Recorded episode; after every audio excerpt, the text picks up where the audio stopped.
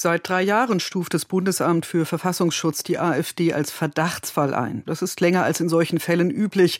An sich wird nach etwa zwei Jahren entschieden, ob sich ein Verdacht erhärtet oder nicht. In diesem Fall allerdings zieht sich die gerichtliche Auseinandersetzung über die Einstufung in die Länge. Nach mehreren Verschiebungen will das Oberverwaltungsgericht Münster in zweiter Instanz nun am 12. März verhandeln. Vor diesem Hintergrund ist die Berichterstattung der Süddeutschen Zeitung zu verstehen. Demnach soll ein neues Gutachten zur AfD weitgehend fertig sein. Die Erwägungen des Gerichts sollten aber noch ausgewertet werden und in das neue Papier einfließen. Dabei zitiert die Zeitung einen internen Vermerk.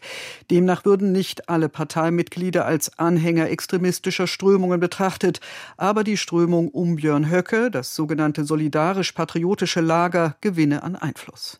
Anders als bisher soll außerdem das Verhältnis der Partei zu Russland einen eigenen Abschnitt bekommen.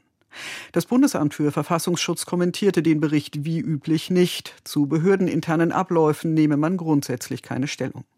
Die Partei äußerte sich mit Verweis auf das laufende gerichtliche Verfahren nicht. Die Fraktion der AfD im Sächsischen Landtag dagegen kritisierte die mögliche Einstufung der gesamten Partei als gesichert extremistische Bestrebung scharf.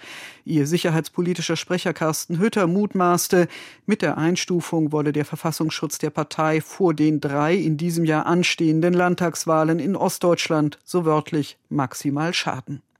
In der Gerichtsverhandlung in Münster Mitte März steht auch die Einstufung der Jugendorganisation, der jungen Alternative, als Verdachtsfall auf der Agenda sowie die des inzwischen aufgelösten sogenannten Flügels um Björn Höcke als gesichert extremistisch. Inzwischen sieht der Bundesverfassungsschutz auch die Jugendorganisation als gesichert rechtsextrem. Ein Eilantrag dagegen ist in erster Instanz gescheitert. Die Landesämter in Thüringen, Sachsen und Sachsen-Anhalt sehen die dortigen Landesverbände als gesichert extremistisch an.